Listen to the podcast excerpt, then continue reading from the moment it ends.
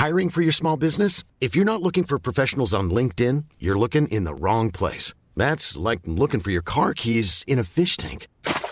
LinkedIn helps you hire professionals you can't find anywhere else, even those who aren't actively searching for a new job but might be open to the perfect role. In a given month, over 70% of LinkedIn users don't even visit other leading job sites. So start looking in the right place. With LinkedIn, you can hire professionals like a professional. Post your free job on linkedin.com slash people today. Und ähm, wir waren da ja auch genau vor einem Jahr auch schon im März und da war es dann so, dass es unten im Tal geregnet hat. Du bist praktisch aufgestanden, hast gedacht, oh shit, es regnet. Und dann bist du aber mit dem Sessellift nach oben gefahren und dann hat es halt da oben geschneit. Hast du gedenkt? Ähm, hm? Hast du gedenkt? Hast du gerade gesagt, habe ich gedenkt. Was habe ich gesagt? Habe ich gedenkt? Ja, das wirst du dann später nochmal hören, wenn du diesen Podcast dann nochmal nachhörst. okay, das ist mir jetzt unangenehm. Das ist mir gar nicht aufgefallen. Normalerweise ähm, äh, bin ich ja der deutschen Sprache. Habe ich gedenkt gesagt? Das ist ja schrecklich. Ja, aber vielleicht, ist, das, vielleicht ist das Sonthofener Dialekt. Damit hättest du dich jetzt rausreden können. Äh, nee, ist es nicht. Das ist ja eher so Freiburg, also, weißt du, Christian Streich mäßig, oder? Da ich gedenkt. Da habe ich gedenkt. Nicht, äh, also, ja, äh, aber ich glaub, konnte man zumindest den Rest meines Satzes verstehen, war meine Aussage klar. Ja, ja, ja, definitiv. Ja, ja, definitiv.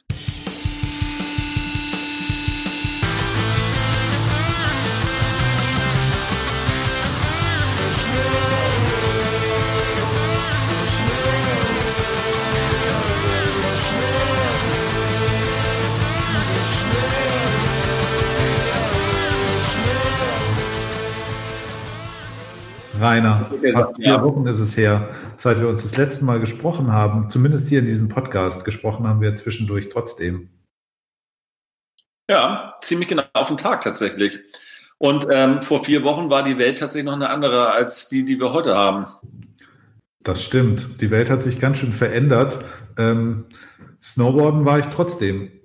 Ja, das unterscheidet dich von mir, weil Eigentlich war ja der Plan, du machst Familienurlaub und gehst mit der Familie in den Schnee. Und ähm, ich wollte ja eigentlich ins wunderschöne Schnalztal in Südtirol und da kann sich der informierte Hörer sicherlich denken, was daraus geworden ist. Aber erzähl doch mal, was denn aus deinem Familienurlaub geworden ist. Äh, der hat auf jeden Fall erstmal stattgefunden. Das hat auch alles wunderbar geklappt und wir hatten sogar auch noch ein bisschen Schnee. Ähm, es war allerdings so warm, dass auch das für den für das erste Wochenende angekündigte Weltcuprennen, das dort stattfinden sollte, ein Riesenslalom und ein Slalom der Damen, der wurde abgesagt, weil, ähm, und ich habe mich dann nochmal gefragt, warum, und dann hat es mir da auch einer aus dem Ort erklärt, es lag gar nicht daran, dass es zu warm war oder zu wenig Schnee gab, sondern dadurch, äh, die Piste war zu schmal. Also das, der, der, das bisschen Schnee, das sie noch zusammenkratzen konnten, mhm. ähm, hat nicht mehr für die ganze Breite gereicht, sondern ähm, sie, die Piste ist zu schmal geworden. Man konnte zwar noch ganz nach unten fahren, aber für die FIS-Standards hat es anscheinend nicht mehr gereicht. Das Fangnetz wäre dann zu nah an den Stangen gewesen oder irgendwie so, was die notwendige Breite nicht erreicht. Aber es war dann schon vor allem am Ende das weiße Band auf grüner Wiese und man dachte, man könnte sich jetzt eigentlich auch ganz gut einfach nebenan ins Gras legen ähm, und äh, so ein bisschen in den blauen Himmel gucken. Es war echt frühlingshaft. Hm, ja, so ein typisches ähm, Saisonende, so eine typische Saisonende-Woche. Aber, Aber es hat trotzdem Spaß gemacht. Ähm, die Kinder waren im Skikurs, haben dann nochmal ähm, viel gelernt. Das war echt abgefahren. Also was da so ein, zwei Tage Skikurs mit denen machen, wenn die nicht einfach nur mit Mama und Papa da äh, rumfahren, sondern äh, Respekt vor einem Skilehrer haben und dann auch tun, was man ihnen sagt. Das fällt einem ja als Eltern immer relativ schwer. Ähm, Skilehrer scheinen da eine andere Autorität zu haben. Und äh, auf einmal kommt dir dann so der, der Lütte entgegen und macht, bremst dann vor dir so parallel und spritzt sich irgendwie mit Schnee voll. Und du denkst dir, wo hast du das denn eigentlich gerade gelernt? Ähm, und äh, ja, und dann spätestens am zweiten Tag kennen die dann alle Schanzen, die so am Pistenrand sind. Und wenn man hinter dem Baum langfährt, dann kommt da hinten noch so ein Huckel und hier kann man noch springen. Also das hat denen echt gut getan und Spaß gemacht. Und dann hat man auch mal so äh, zwei Stunden am Vormittag, wo man auch so für sich alleine mal fahren kann. Ähm, und das ist echt schon ganz angenehm. Also es war echt eine runde Sache, muss ich sagen. Aber hast du als äh, Erziehungsberechtigter nicht mal ein paar mahnende Worte gefunden, wenn die Kinder mit Schnee rumspritzen, wenn eigentlich keiner da ist? Ach so, ja, ja, es, es, äh, der, der blieb ja auf der Piste. Ach so, na dann ist gut. Ja, ja, genau. Also wir haben jetzt nicht noch irgendwie da äh, Schneeballschlacht haben wir unterlassen, damit der ganze Schnee dort bleibt, wo er, wo er hin soll. Ähm, ja, es, es war halt echt mild. Ne? Es hat dann nachts immer noch ein bisschen angezogen und der Vormittag war dann schon okay, aber so, oh, wenn du dann nachmittags um drei da irgendwie die Talabfahrt runterfährst und dann auch unter 1000 Meter kommst, das ist schon ganz schön ähm, sulzig und fühlt sich auch nicht mehr so richtig, fühlt sich nicht mehr richtig an, so könnte man es eigentlich sagen. Das ich habe einmal, als ihr dort wart, oben auf die Webcam raufgeguckt, an die, äh, auf die Bergstation. Und das war ja tatsächlich ganz lustig, weil dann habe ich doch einen Screenshot gemacht.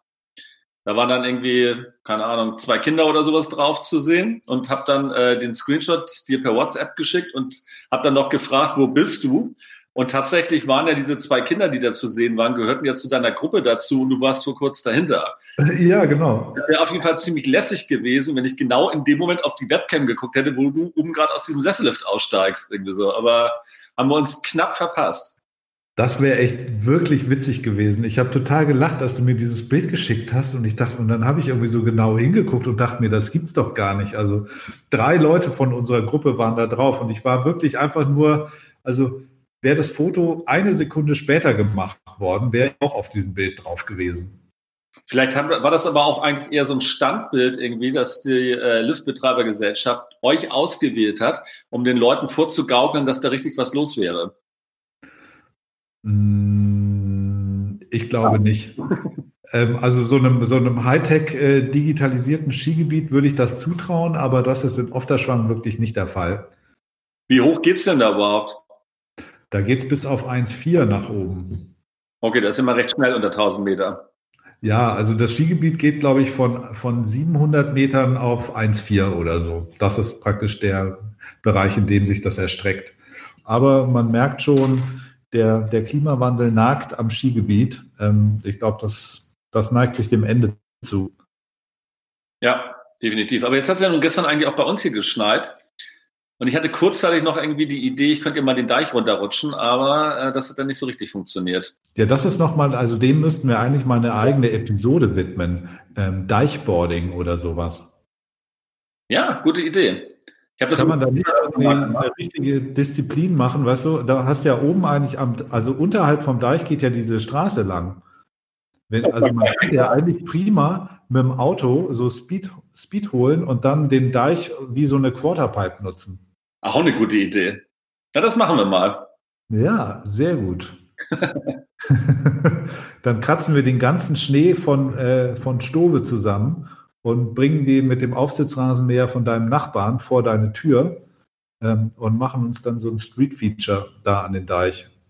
Gute Idee. Äh, dann, dann, muss dein alter Golf dann als äh, Beschleuniger herhalten. Ja, das ist kein Problem. ja, das ist großartig. Und was war jetzt deine de, Schnalztal? Hattet ihr dann irgendwie relativ, also war wahrscheinlich eine einstimmige Entscheidung, dort jetzt nicht hinzufahren? Ja, so richtig einstimmig war die Entscheidung nicht, aber es war schon so, dass die Mehrheit der Leute gesagt hat, okay, das macht vielleicht nicht so richtig viel Sinn. Und zu dem Zeitpunkt war es ja noch so, dass Österreich eigentlich entspannt war.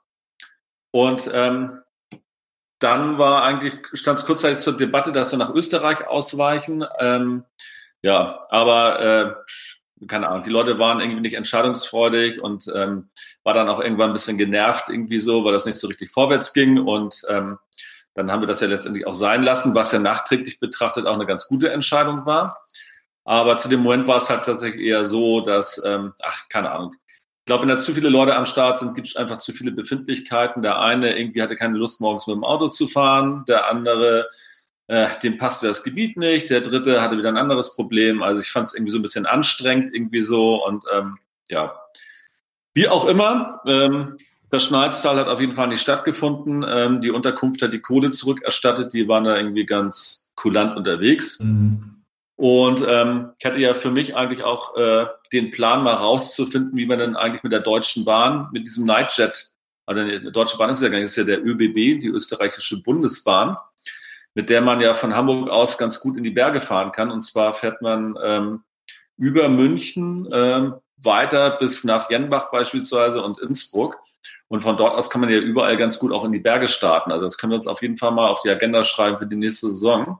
Mhm. Ähm, weil ich nämlich jetzt tatsächlich ja doch irgendwie äh, in den Genuss irgendwie dieses Liegewagens gekommen bin. Und zwar hatte ich den ja eigentlich für Schneiztal gebucht, musste den dann ja stornieren, weil das nicht stattgefunden hat alles.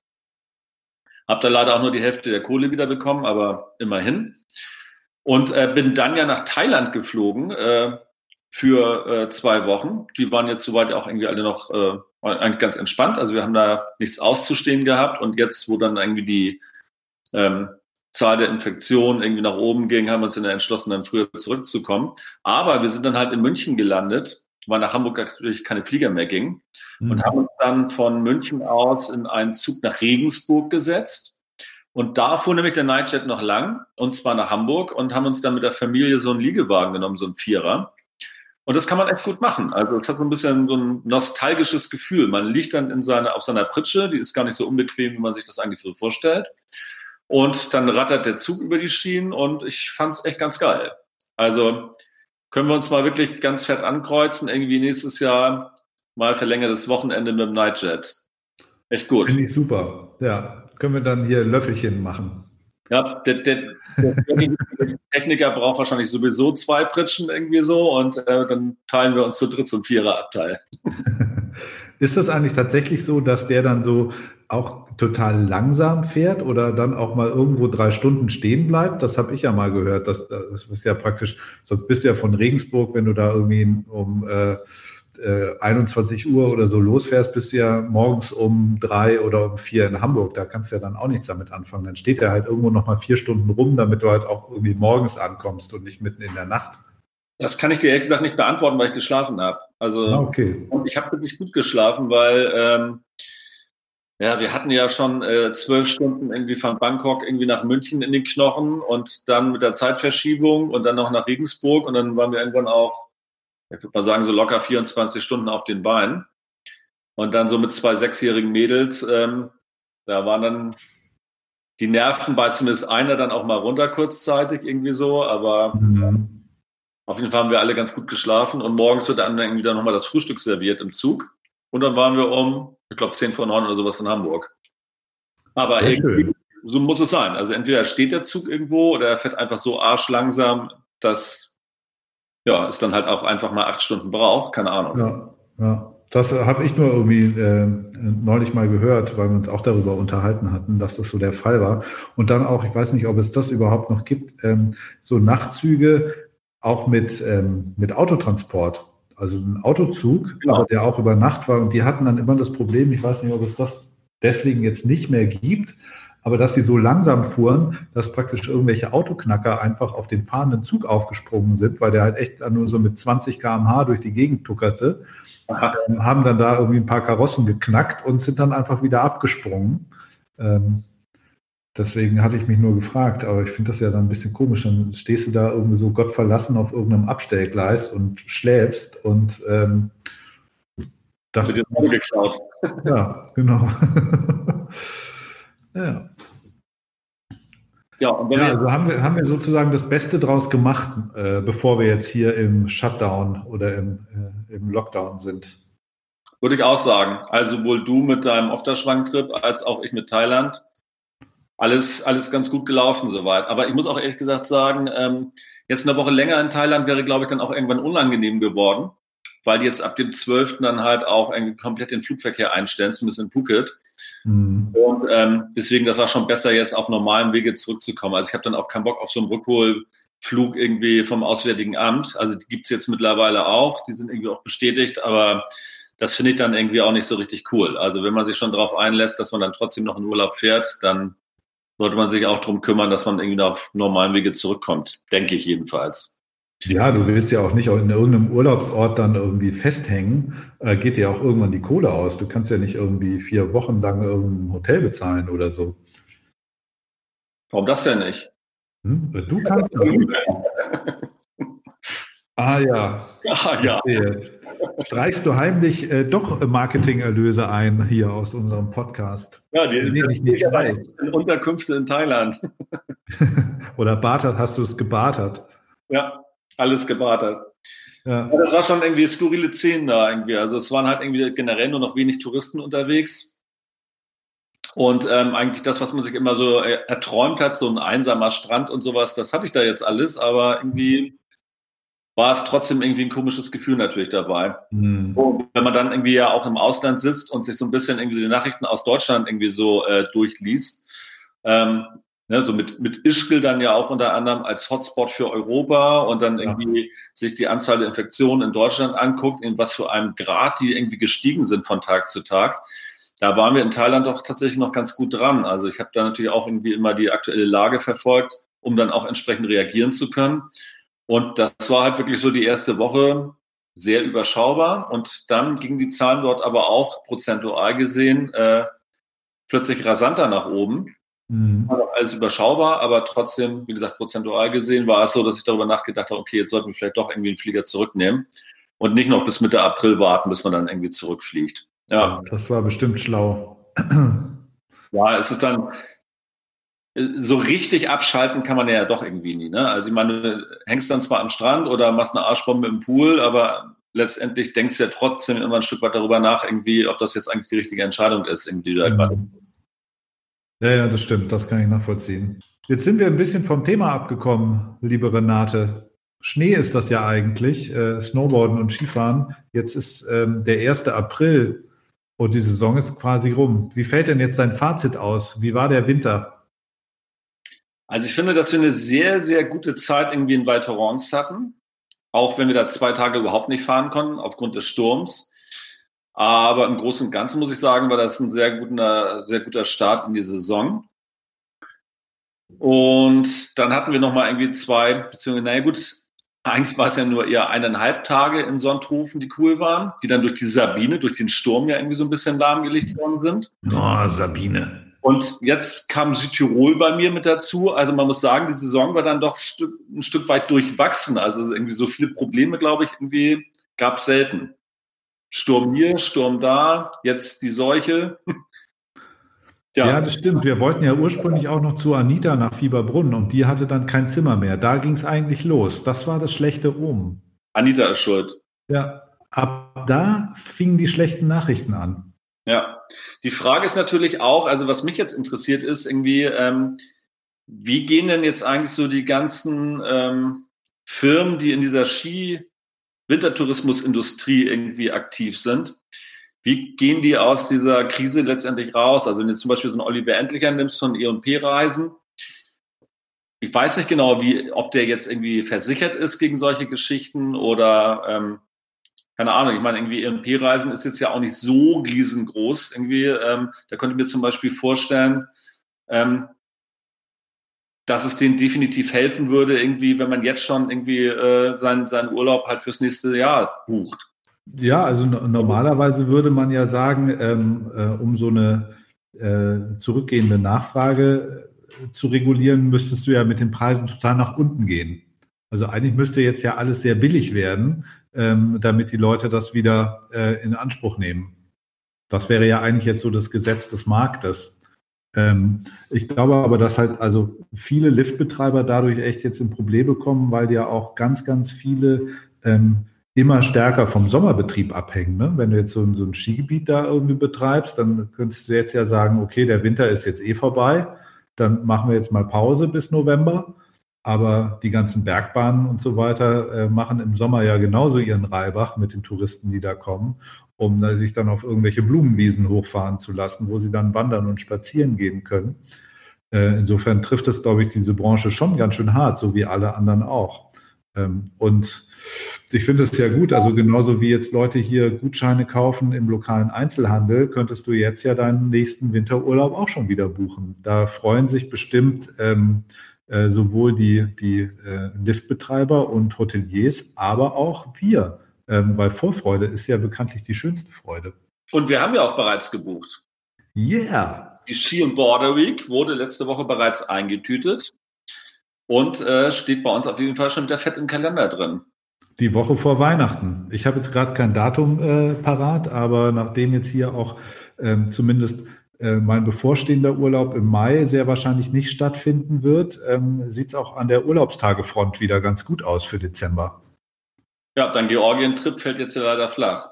Ja, und soll ich dir mal was sagen? Äh, Gudauri, über das wir ja vor in der vorletzten Episode oder vorvorletzten Episode äh, gesprochen haben, als wir unsere äh, Bucketlist der äh, Snowboard-Hotspots durchgegangen sind, äh, der Heli-Hotspot im Kaukasus, der wären wir tatsächlich hingefahren. Das stand mit auf der, äh, also stand auf dem Reiseplan. Ähm, das ärgert mich jetzt schon ein bisschen. Aber vielleicht haben wir Glück und bis Ende Mai ist alles wieder ganz normal, aber damit rechne ich jetzt erstmal nicht. Tja, und Afriski fällt wohl aktuell auch erstmal aus. Ja, dann ist es also, dann ist, glaube ich, der Deich vor deiner Tür, der Elbdeich, die, ja. die beste Chance, die wir demnächst haben. Ja, das glaube ich auch. Die Frage ist aber, um nochmal zurückzukommen, irgendwie, wie eigentlich so die ganze äh, Wintersportindustrie irgendwie mit dem Corona-Ding umgeht. Mhm. Ähm, ich glaube, es hängt ein bisschen davon ab, wie lange jetzt irgendwie so ein Lockdown tatsächlich stattfindet. Also wenn es natürlich irgendwie jetzt über mehrere Monate äh, stattfinden sollte und immer mehr Leute möglicherweise auch in die Arbeitslosigkeit irgendwie geraten oder einfach durch Kurzarbeit irgendwie weniger Geld verdienen, könnte ich mir vorstellen, dass irgendwie viele auch einfach überhaupt gar nicht die Kohle dazu haben, irgendwie im Winter in Wintersporturlaub zu fahren. Könnte auch ein Problem sein. Mhm. Nichtsdestotrotz finde ich es ja ein ganz gutes Angebot, wie zum Beispiel bei EMP-Reisen, irgendwie mit der Schien Border Week, dass die halt einem auch die Möglichkeit geben, jetzt schon mal zu buchen, aber trotzdem kostenfrei zu stornieren, so dass die so ein bisschen Planungssicherheit bekommen. Man, wie in unserem Fall, wir uns auch schon wieder darauf freuen können. Und ähm, tja, so ist es letztendlich in allen Bereichen. Also ich glaube, irgendwie man kommt da irgendwie gemeinsam nur durch, wenn man sich auch gegenseitig unterstützt.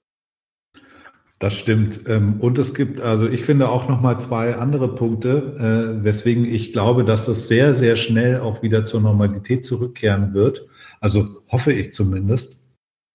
Aber der, der Mensch ist ja erstmal ein soziales Wesen. Also ich glaube, das Bedürfnis nach gemeinsamen Aktivitäten, äh, andere Leute wieder zu treffen, Veranstaltungen zu besuchen, also egal ob das jetzt Kino ist oder auf ein Konzert zu gehen oder halt eben dann auch äh, mit Freunden zusammen in Urlaub zu fahren, das, das ist ja so ein so starker Treiber für uns als Spezies, ähm, dass das glaube ich, äh, sobald das wieder in Anführungszeichen erlaubt ist und diese ganzen Veranstaltungen auch wieder stattfinden und alle äh, Transportmöglichkeiten, Bahn und Flieger und so weiter wieder ganz normal benutzt werden, wird das sehr, sehr schnell wieder so sein wie vorher, glaube ich. Aber mein Fazit der Saison fällt jedenfalls ähnlich aus wie bei dir. Ich fand, sie hat ganz, ganz stark angefangen und dann leider auch stark nachgelassen. Äh, erstens mit hier Sabine, die uns da äh, das Allgäu-Wochenende halbiert hat. Ähm, und dann einfach auch das milde Wetter im März. Äh, es war nochmal gut, aber ähm, die Zahl an Skitagen war jedenfalls relativ hoch. Ähm, aber es war trotzdem von relativ vielen Problemen gekennzeichnet.